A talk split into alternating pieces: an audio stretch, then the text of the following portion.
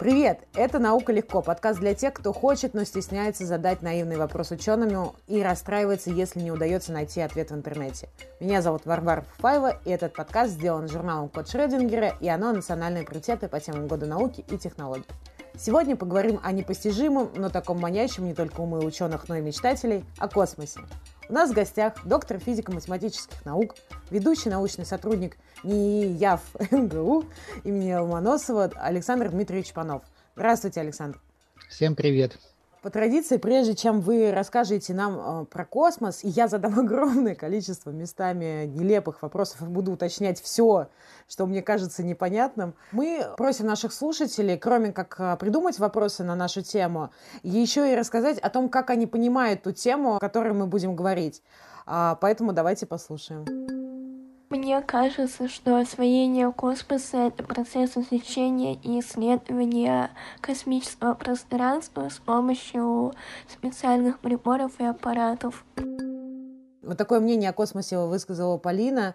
А согласны, не согласны, права Полина? Ну, это э, верно частично, потому что есть наука астрофизика, которая, собственно говоря, исследует космос и способствует его освоению. Вот. Эта самая наука астрофизика, она, как и любая другая наука, состоит из двух частей. Теоретическая часть и экспериментальная часть.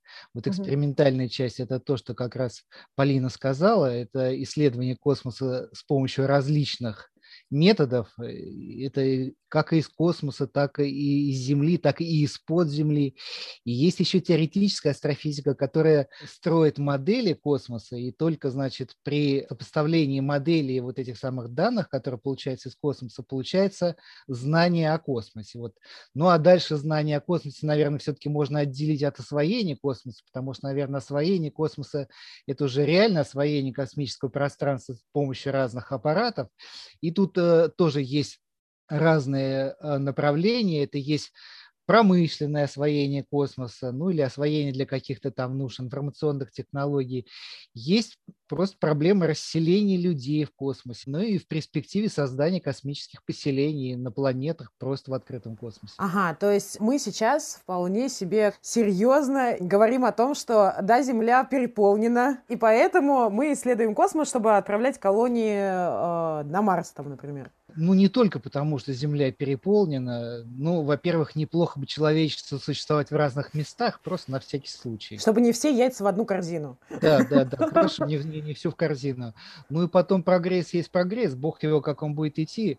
Он просто может не уместиться на Земле не потому, что людей слишком много, а потому что не будет места этому самому прогрессу. Мы для каких-то своих нужд начнем производить слишком много энергии.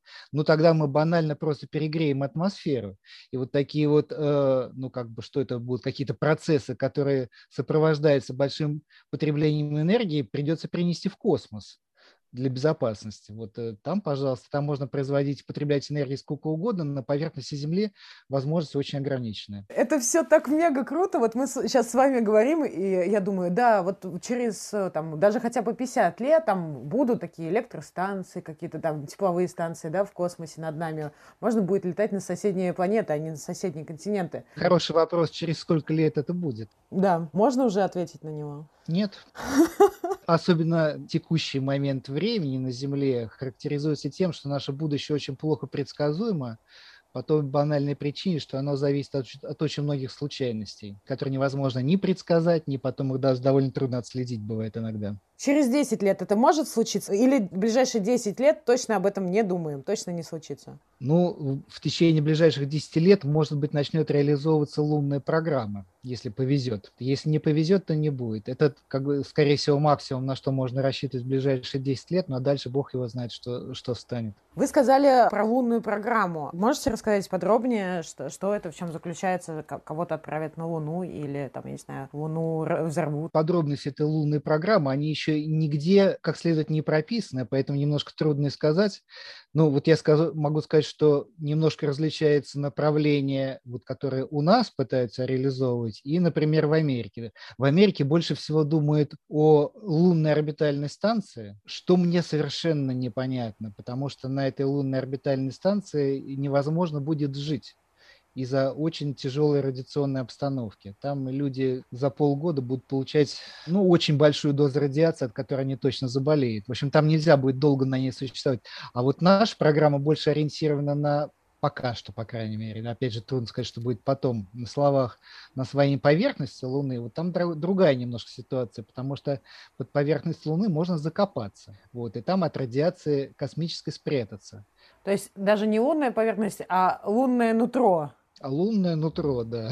Это получается какие-то такие лунопарки. Это становится не название классных развлекательных парков, а действительностью. Нужно очень хорошо еще подумать, что нам там на Луне надо, для чего туда нужно лететь потому что лететь ради того, чтобы прилететь, это как бы маловато. Поэтому нужны какие-то научные или там какие-то программы промышленного освоения Луны. Но вообще-то здесь кое-что придумать можно, с моей точки зрения.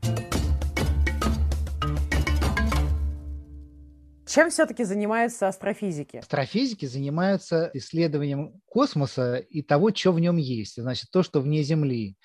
И у астрофизиков здесь есть несколько разных классов объектов. Ну, прежде всего, астро – это звезда, да, но звездами mm занимается. Занимается эволюцией звезд, к чему эта эволюция приводит. А там возникают совершенно удивительные вот так называемые релятивистские объекты, типа нейтронных звезд, черные дыры, вот такие вещи. Потом есть э, в астрофизике направление, которое называется космология. mm Это вся Вселенная в целом. Да? Есть направление которое тоже можно отнести к астрофизике, или, по крайней мере, значительную часть, это разнообразная планетология. Это поиски, наблюдения экзопланет, изучение каких там физических условий на них возникает. Это значит, во-первых. А во-вторых, надо сказать, что астрофизика, она не существует сейчас изолированно от всякой прочей физики. И вот особенно космология, оказывается, очень сильно связана с микрофизикой, ну, ее даже не назовешь физикой элементарных частиц. Это физика очень-очень высоких энергий и очень-очень маленьких расстояний. Ну вот, например, из данных космологии получаются такие вещи, как количество типов нейтрино. Речь идет об элементарных частицах. Ограничение на массу нейтрино. Из современных там наблюдений, например, гравитационных волн, которые недавно произошли, это же тоже астрофизик, значит, можно увидеть, что сейчас появилось довольно много статей, касающихся квантовой теории гравитации. Это значит еще более микрофизика, чем та микрофизика, которая существует там на Большом адронном коллайдере, например. Видите, все оказывается перепутано. Но мне все-таки непонятно, ну вот там, например, геолог, да, он изучает камни, породы, он берет пробу и изучает ее. А как астрофизик может изучать космос, если он здесь, а, ну, а космос там? Да, к сожалению, по косвенным только разным данным, это результаты так называемых астрономических наблюдений. Ну вот классические астрономы представляли себя как сидящего около телескопа и смотрящего в окуляр. Сейчас это уже совсем не то. Вот. Э, но, тем не менее, смысл остался прежний. Вот современная астрономия, она стала вот то, что называется на английском языке, называется мультимессенджер астрономия. На русский язык как-то я даже не знаю, как перевести этот термин толком, в астрономии появилось множество разных каналов получения данных об э, астрономических или астрофизических то же самое объектах, и многие, так сказать, способы наблюдения очень мало похожи на то, чем занимались классические астрономы. Например, современные, многие современные астрономы, они не в небо смотрят, а сидят глубоко под землей записывают сигналы там разного рода детекторов ядерных излучений, которые у них тоже глубоко под землей стоят. И тем не менее занимаются не астрофизикой.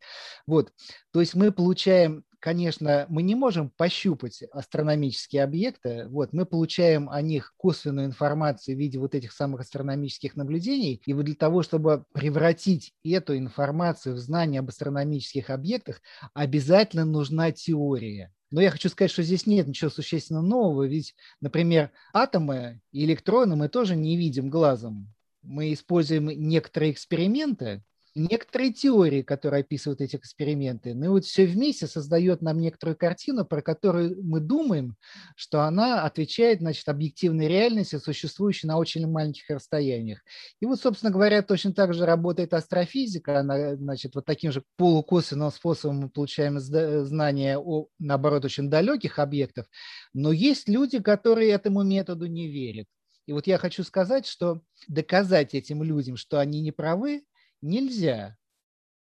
Вот э, это начальная точка рассуждения, понимаете? Либо вы принимаете научный метод, либо вы его не принимаете. Вот, и это сугубо добровольный акт. Вот не хотите, не надо. Ну, тогда, э, как бы, если вы науку не принимаете, наверное, вам было бы логично выбросить свой смартфон. А если говорить о том, какие инструменты используются для изучения, вот конкретно вы в своей работе, какими инструментами пользуетесь? Если раньше, да, вы сами сказали, что у астронома а, должен был быть телескоп, сейчас, как я понимаю, телескопа у него нет. Наверное, есть, но он им уже не так пользуется. Тоже есть есть. И очень хорошие. Но не, не, не одними телескопами живы астрофизики. Так вот, чем, чем еще?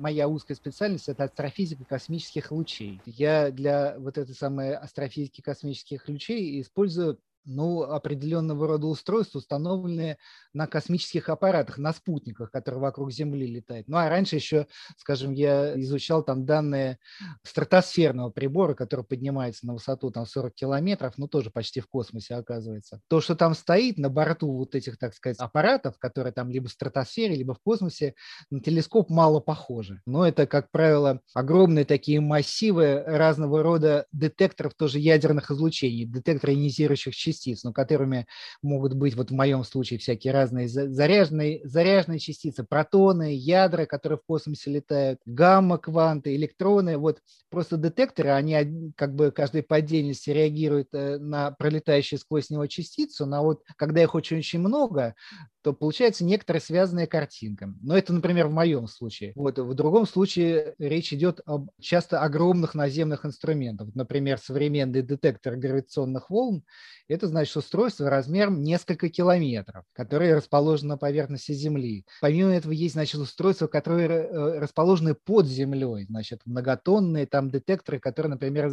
нужны для поиска для регистрации нейтрино, но вот это, слава богу, получается, для поиска частиц темной материи, что пока не получается. Хотя, но для этого тоже нужны именно подземные эксперименты, понимаете, для астрофизики угу. нужны подземные эксперименты. Почему подземные? Ну, потому что там просто низкий фон космических лучей и всякой радиоактивной грязи, которая там может быть на поверхности раскидана. То есть можно сказать, что поверхность Земли — это как некоторая скорлупка, которая позволяет астрофизикам чистить все сигналы. Ну, иногда нам нужно выйти за пределы этой скорлупки для того, чтобы, например, космические лучи, лучи изучать. А иногда нам, наоборот, нужно уйти поглубже под эту угу. скорлупку для того, чтобы изучать нейтрино. И вообще вот чего только в астрофизике нет. Самые разнообразные инструменты. На самом деле очень перспективными являются разные космические инструменты. Вот сейчас у нас, значит, в космос, помимо вот таких вот специальных детекторов, о которых я говорил, давно уже вышли и телескопы. Телескоп Хаббл – это известный очень, ну и множество других телескопов, там не только оптического диапазона, но и рентгеновского диапазона, инфракрасного диапазона. Вот они тоже в космосе летают. И, значит, планируется запускать все новые и новые инструменты этого класса. Это очень важно. В принципе, астрофизик похож на такого натуралиста с сачком, который ловит как раз-таки этим сачком там нейтрино, протоны и все прочее. Как бы э, здесь аналогия такая. Он ловит бабочку, а бабочка у него почему-то превращается в куколку, вот, а он хочет узнать о бабочках, и он должен иметь теорию, как э, бабочки превращаются в куколок, для того, чтобы по этой самой куколке представить себе представление о бабочке. Потому что вот астрофизики часто работают, в общем, с довольно косвенными данными. Если говорить о том, зачем нам нужно вообще исследовать космос, когда есть уйма всего неизведанного еще ну, на нашей планете, на планете Земля. Ну, там, например, та же самая Арктика, океан. С моей точки зрения, астрофизик, ну или любой физик, который занимается какой-то определенной наукой, в общем-то, он не очень должен задавать себе этот вопрос, а он должен заниматься это этим, потому что ему это очень интересно, и это нормально заниматься наукой, потому что это очень интересно.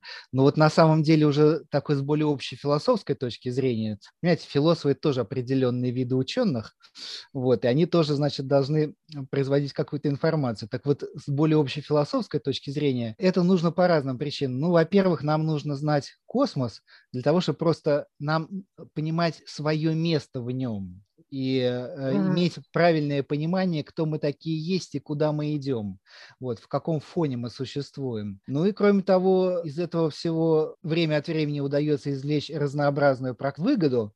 Другое дело, что абсолютно невозможно предсказать, что вам будет когда-то полезным. Ну, это известные анекдоты про электромагнитное излучение и про ядерную физику. Генри Герцшель, который открыл электромагнитные волны, да, если я не ошибаюсь, значит, говорил, что никакого практического применения для них быть не может. Точно так же Резерфорд говорил, что он не ожидает практического применения для ядерной физики. Ну и вот мы знаем, чем все это кончилось. Вот. А сейчас мы изучаем там физику нейтрино, физику кварков, бог знает что, физику всяких астрофизических объектов, и где что когда выстрелит, предсказать невозможно. Поэтому очень важно организовывать непрерывный такой фронт науки и изучать существенно все, что вообще интересно изучать, и что кажется важным именно тем людям, которые это изучают, а не бюрократам, которые пытаются этим управлять. Понимаете, вот это важно. Ну и тут возникает всякая трагическая ситуация, значит, которая связана с тем, что денег-то на все не хватает, что интересно. И даже если доверить физикам, тем, кто занимается изучением э, вот этих вот разных вещей, планировать будущее направление исследований, то даже они в случае нехватки средств обязательно будут делать ошибки и пропускать важные направления. Вот это вот очень большая проблема, которая существует в современной науке, потому что наука так разрослась, что человечество просто не может профинансировать все, что надо и людей не хватает, и денег не хватает, что примерно одно и то же на самом деле. То есть мы сейчас живем, так сказать, в ситуации некоторой опасности, что мы не занимаемся некоторыми вещами, которыми следовало бы заняться. Ну, а вообще, вот если вы говорили о деньгах, может ли быть действительно в плане космоса частная наука? Я знаю единственный вот пример, это Илон Маск как раз-таки. Частной науки существует э, очень много разных, но замечательнейший пример неприкладной науки и тоже частной – это проблема поиска внеземного разума. Э, наш, э, так сказать, соотечественник Юрий Миллер, который, правда, живет сейчас вот в Кремниевой долине в Соединенных Штатах, он э, профинансировал на 10 лет это направление, он дал 100 миллионов долларов, что на самом деле очень мало, очень мало. Вот, но тем не менее именно он частным образом финансирует вот эту фундаментальную науку, понимаете? Ну, это один пример. Ну, наверное, другие примеры тоже есть. Существует много, много разных частных научных фондов, которые там что-то такое финансируют. Это, это хорошо, но мало. Мне кажется, это, знаете, как из разряда никогда не будет достаточно. А зачем, вот, например, как вы думаете, в случае там Миллеру изучать, поддерживать вот конкретно эту тему? Зачем изучать внеземной разум? Не изучать, а искать его? Понимаете, если мы найдем внеземной разум, это будет огромное иметь для нас значение, очень большое. Но это, например, следует из вот каких соображений. Очень простые оценки показывают, что если мы внеземной разум найдем, то это будет разум, находящийся не на нашей стадии развития, а существенно более старый, который прожил там в своей, так скажем, технологической фазе развития, ну, типа десятков тысяч лет. Вот, и если мы хотя бы один такой сигнал от внеземного разума обнаружим, то что мы узнаем самое главное?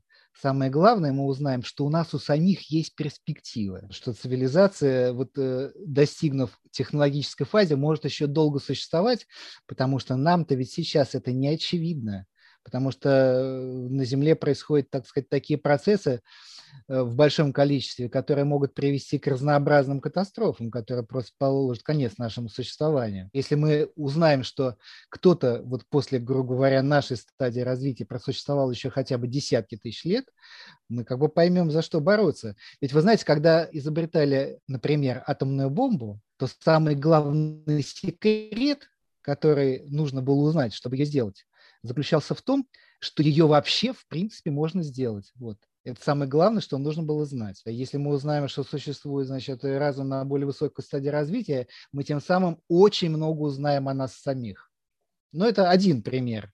Я понимаю, что это очень важно, но если вдруг, вот я как обыватель, вдруг узнаю из новостей, что был получен сигнал от внеземного разума, должно ли это меня испугать? Потому что я сразу начну себе фантазировать о том, что нас, я не знаю, а, нас могут поработить, нас могут уничтожить, нас могут еще что-то сделать. Ну, как бы я понимаю, что для ученого это радостная новость, а вот для меня все же прекрасно понимают, что если ты чего-то не знаешь, то твоя естественная потребность – это страх, это вот ощущение. Это довольно сложный разговор, в чем эти риски на самом деле состоят.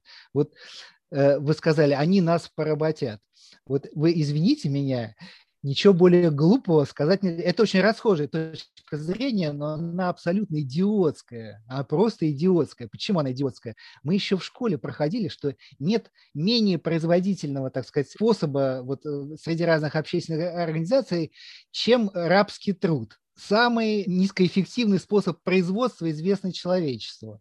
Представить себе, что космическая цивилизация, которая там научилась передавать данные от звезды к звезде, вдруг прибегнет к рабскому труду, вот, э, это абсолютно невозможно. Это невероятно глупо, но это самая популярная точка зрения. На самом деле, вот э, проблема поиска внеземного раза – это наука такая. Вообще-то говоря, любая наука имеет свою изнанку любое научное открытие, открытие имеет, так сказать, э, э, дает возможность каким-то неадекватным образом его использовать, нанеся при этом вред. Вот в этом смысле проблема с этим, она ничем не отличается от другой науки.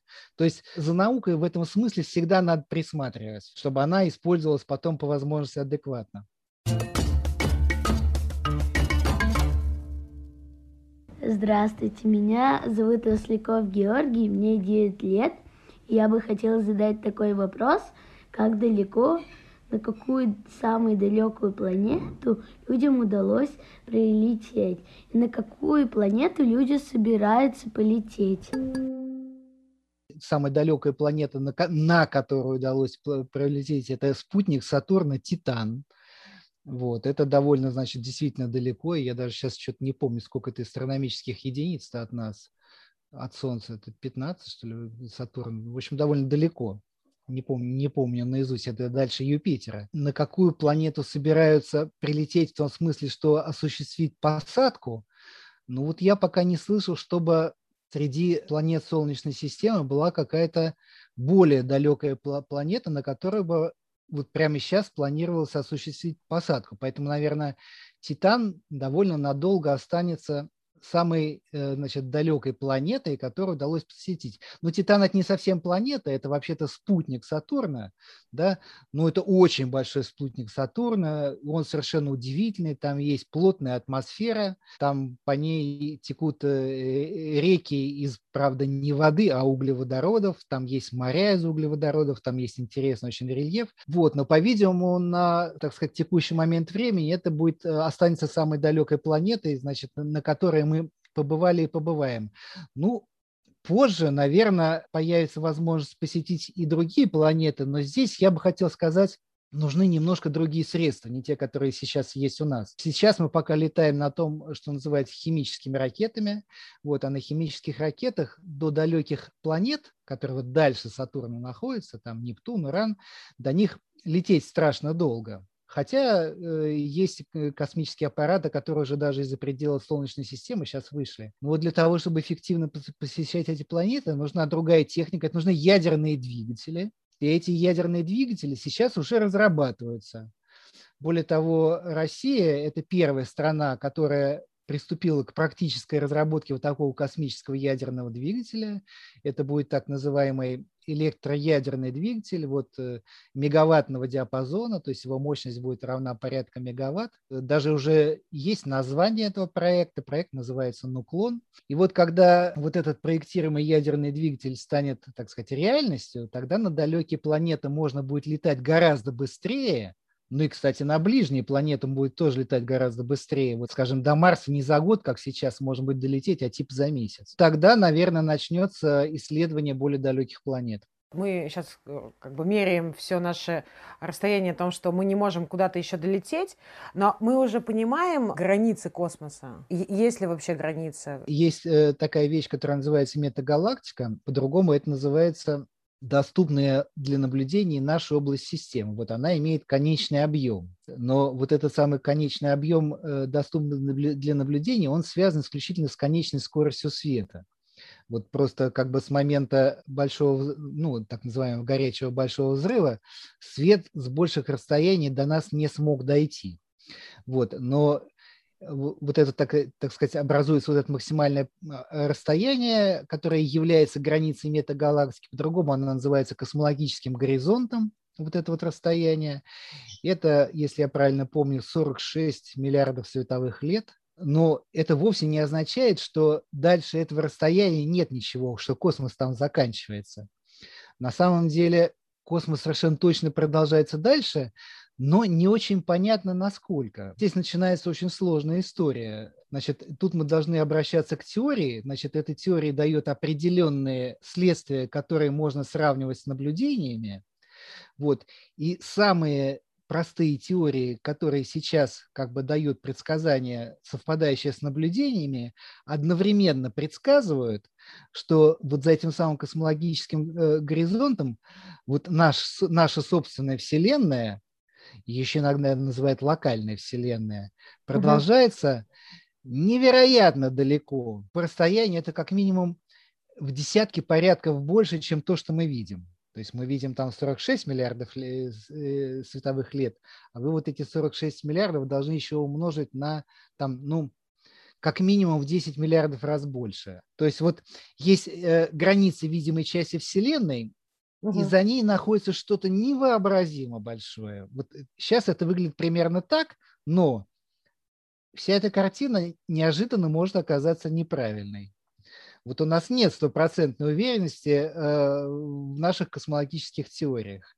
И более того, там сейчас космология, она становится наукой все более и более точной, и по мере того, как она становится все более и более точной, там начинает все хуже и хуже сходиться с концы с концами.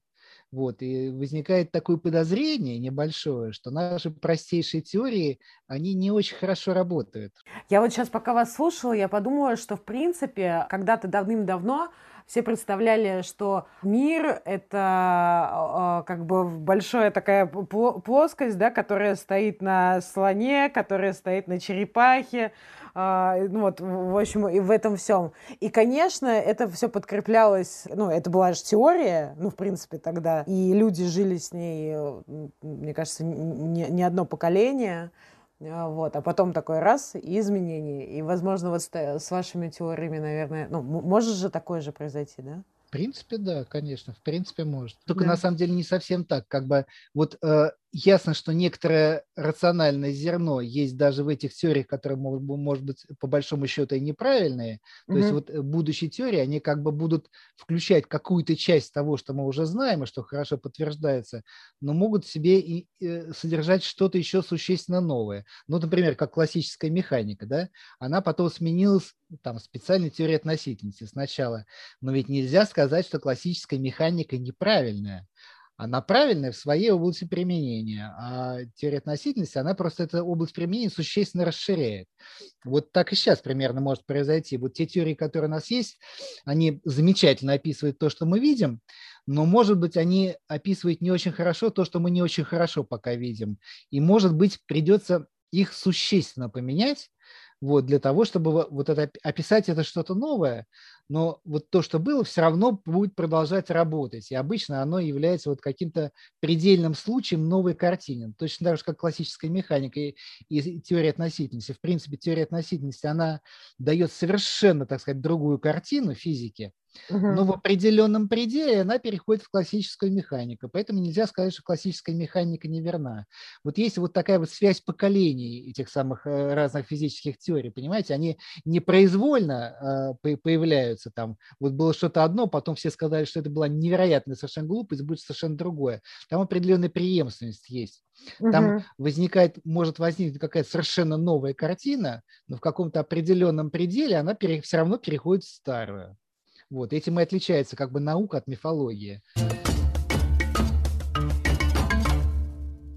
Здравствуйте, меня зовут Георгий Росляков, мне 9 лет, и я бы хотел задать вопрос, а как появилась наша планета Земля?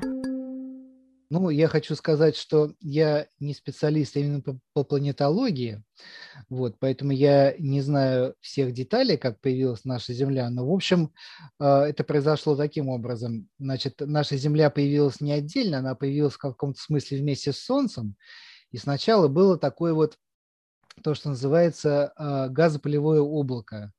Оно было довольно бесформенное, оно было довольно большое, потом под действием притяжения частиц этого облака друг к другу, значит, под действием гравитации, это облако начало все уплотняться и уплотняться, и на самом деле с самого начала это облако очень медленно вращалось. Вот, но по мере э, того, как оно уплотнялось, это вращение становилось все быстрее и быстрее. Вот ты знаешь, как это сам фигурист, когда, скажем, он начинает вращение, расставив руки, он вращается медленно, потом, когда он руки сжимает, э, вращение у него ускоряется. Вот угу. то же самое примерно произошло с этим самым газопылевым облаком. Оно начало довольно быстро вращаться, оно превратилось в такой блин, Угу. Вот в середине, вот и потом в этом блине возникает так называемая неустойчивость. Этому блину э, трудно оставаться совершенно однородным, потому что если возникает маленькое возмущение плотности в этом блине, то можно, значит, показать, что это возмущение начинает расти.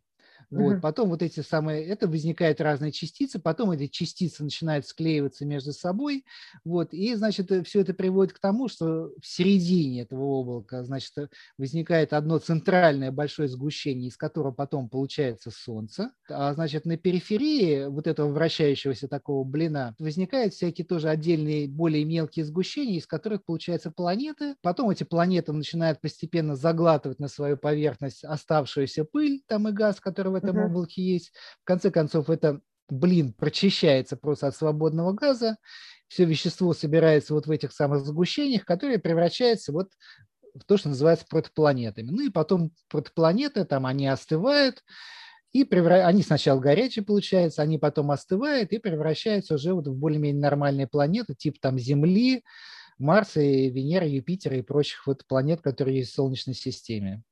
На самом деле этот процесс очень-очень сложный. Тут еще большую роль играют магнитные поля, ну, которых я просто не могу рассказать, да угу. честно, и сам не очень хорошо знаю, как это работает, потому что это уже такая сложная специальная наука планетологии, которая описывает вот детали этого процесса, как именно происходит слипание этих кусочков, там какую роль тут магнитные поля играют и так далее. Пока вы рассказывали, у меня в голове была другая метафора, не с э, не фигуристом, а знаете, вот как пиццу делают, а, ее же изначально там все детали, там мука, да, яйца, а, все прочее, все это сминает воедино, вот так вот получается вот это вот облако. А потом ее начинает компоновать в кружочек, ну, то есть как бы делает плотнее. А потом уже как раз пиццмейкеры ее, ну, как бы вот получается над собой вертят, крутят, чтобы это все стало плоской, и в какой-то момент все действительно рвется, потому что где-то оказалось чего-то больше. Вот, вот, в общем, у меня такая метафора появилась. Ну, если быстро раскрутить пиццу, она действительно в блин превратится. Это немножко похоже на то, что происходит и вот в этой самом газопылевом облаке. Ну, хотя, конечно, такая аналогия довольно приблизительная.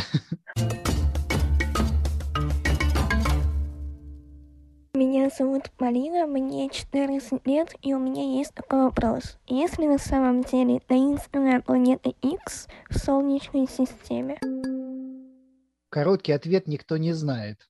А, более развернутый ответ состоит в том, что вот эти самые а, малые тела, которые называются малыми планетами, имеют довольно странное распределение, это те вот малые планеты, которые находятся на самом деле дальше Плутона, которые, значит, косвенно указывают на то, что такой объект может быть? Вот, то есть это хороший вопрос. Значит, указание на то, что он есть, тоже существует. Хотя сейчас опубликованы статьи, Э, значит, про то, что вот распределение этих малых планет может быть и случайным, и на самом деле никакой планеты X нет. Вот, то есть э, более длинный ответ такой. Да, указание на то, что планета X может существовать, имеется, но прямых подтверждений нет. То есть никто в телескоп ее пока не видел. Вот, ее ищут, но пока ничего не нашли. И а... вообще она должна быть довольно большая. Если она там есть, и если действительно вот это распределение малых планет связано с этой планетой X, то эта планета должна быть довольно-таки большая. Это несколько масс Земли, значит, как минимум. А есть ли вообще потенциально пригодные а, для жизни планеты? А много ли их? А, вот вы говорили, что в принципе можно, ну, как бы про Луну, да, так бы говорить, но Луна-то не планета. А планеты есть ли? Есть где? В Солнечной системе? И не только. То, что не только в Солнечной системе такие планеты есть, это просто известно совершенно точно. Потому что что это такое? Сейчас э, э, известно, ну, я сейчас точно не помню, между где-то четырьмя и пятью тысячами так называемых экзопланет. Это что такое? Это планеты около других звезд. Они уже давным-давно обнаруживаются. Вот особенно много их начали обнаруживать после миссии Кеплер, которая там была где-то в 2013 году, что ли, она кончила работу, сейчас точно не помню.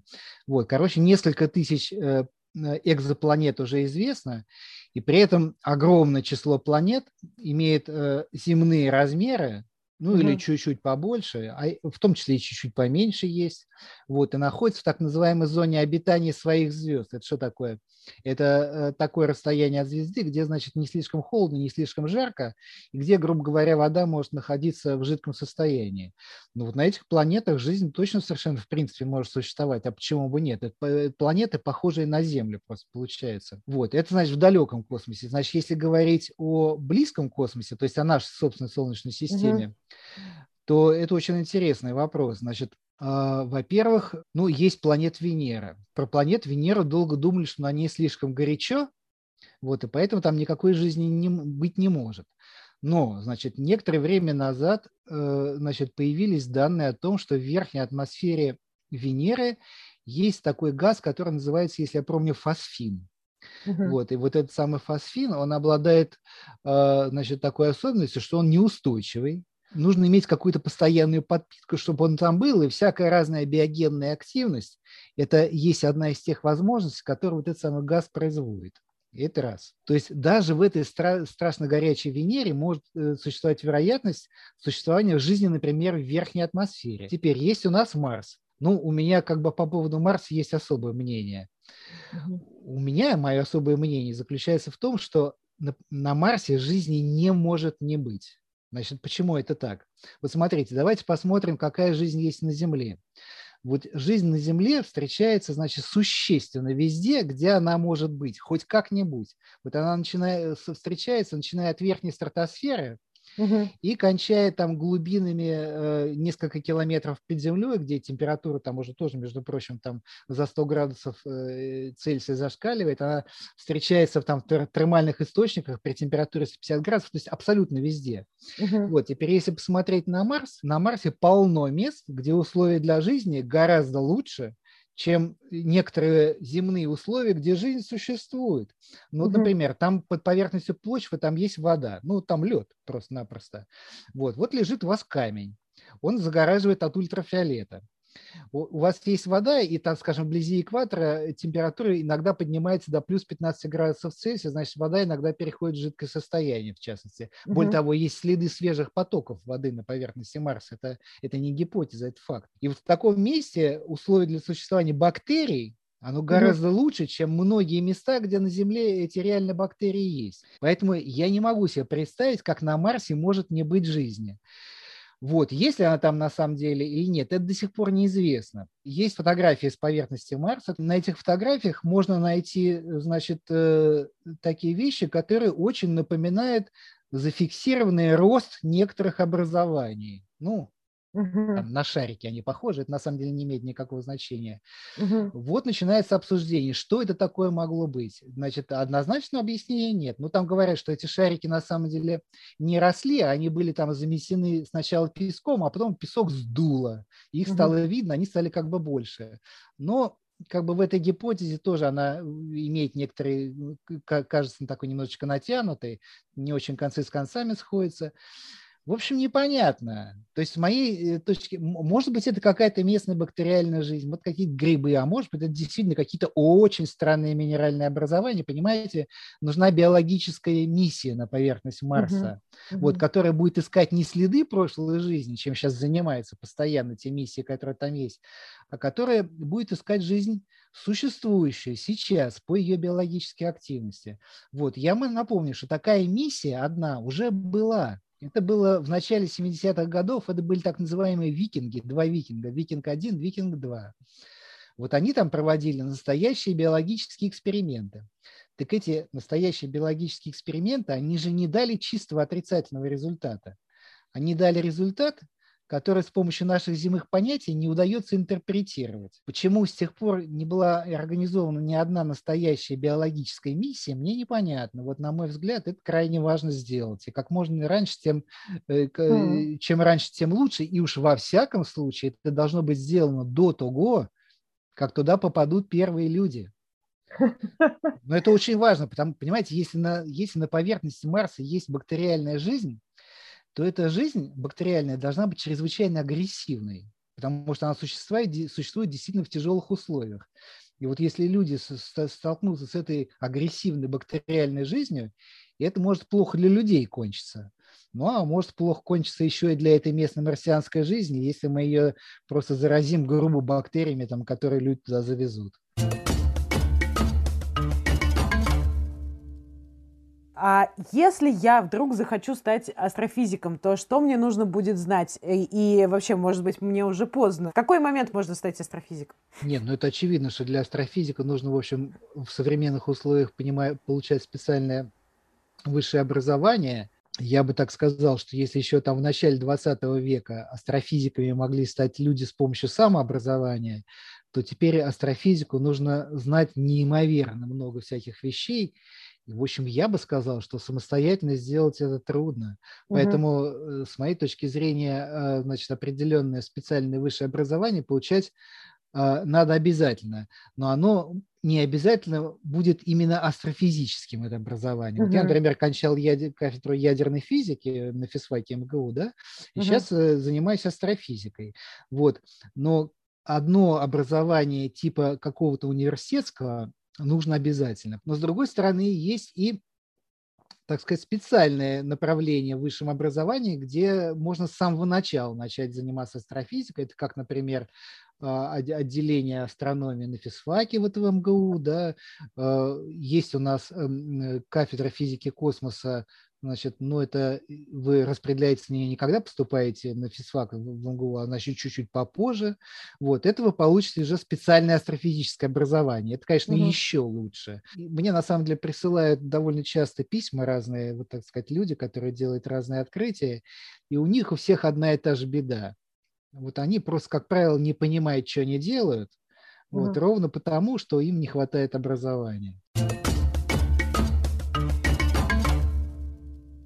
И последний, заключительный уже вопрос, на который, как мне кажется, вы ответили про сюжет какого фильма про космос наиболее приближен к реальности. Вы говорили, что как бы есть марсианин, книжка, вот, но это про Марс вы говорили. А может быть про космос есть еще что-то? Про космос есть еще один хороший фильм, э, который называется «Контакт». Это по роману Карла Сагана но он, э, с моей точки зрения, такой немножко противоречивый. Он состоит как бы из двух половинок. Первая половинка там очень реалистичная. Угу. Это про то, как, э, значит, ищется как раз сигнал э, внеземной цивилизации. Вот. А вторая половинка про то, как присланным нам чертежам строится значит, гиперкосмический корабль, в него сажает людей, нажатием кнопки запускает его в космос. Это абсолютно нереалистично, с моей точки зрения. Такого быть не может. А может быть, тогда какую-то книжку посоветуете почитать э, нашим слушателям, так, чтобы, в которой вот научно-популярную, так, чтобы еще нормальным языком было написано? Есть очень хорошая книжка э, у Брайана Грина. Значит, Брайан Грин, ну, там не о всем, там в основном о космологии как раз написано, о космологии, вот там про гравитацию написано, и там не вся астрофизика. Значит, он несколько книжек написал, это вторая книжка по счету, потому что остальные у него мне нравятся гораздо меньше. Она называется «Ткань космоса» или что-то в этом духе. Это раз. И во-вторых, э, это, конечно, замечательная книга Исаака Самуиловича Шкловского «Жизнь, разум», э, как называется, «Вселенная, жизнь, разум». Хотя она старая, страшно старая, 62 -го года. Тем не менее, она не очень устарела. Там угу. много, вот, особенно дух, как бы он полностью выжил Угу. Вот, или первоначального вхождения к астрофизику в качестве популярной книги, это просто замечательно. Есть, кстати, моя собственная книжка про космос, она, правда, не, не вполне популярная. Она, назыв, она называется «Универсальная эволюция и проблемы сети». Хорошо, спасибо большое, да. И напоследок, вот прошу вас пожелать что-то нашим слушателям, как бы как некое напутствие, возможно, как пожелание или просто какое-то слово, которое вы хотите донести. Я вам пожелаю быть очень любопытными, и чтобы это вас любопытство вот, э, вело через жизнь, чтобы всю жизнь в этом смысле оставались детьми. Вот именно такие люди и становятся большими учеными. Вы слушали подкаст «Наука легко», сделанный журналом Код Шрёдингера, и она национальные приоритеты по темам года науки и технологий. Если вам понравился этот выпуск, то обязательно ставьте нам лайки в том приложении, где вы нас слушаете именно сейчас. Делитесь этим эпизодом с друзьями, это помогает другим узнать о нас и о науке. Мы есть на Google подкастах, Apple подкастах, Яндекс.Музыке, Казбоксе и других платформах. А еще у нас есть подкаст «Наука глубоко». И его вы можете послушать, если вы хотите разбираться в теме еще более детально и бесстрашно отправляться в научные дебри вместе с нашими экспертами.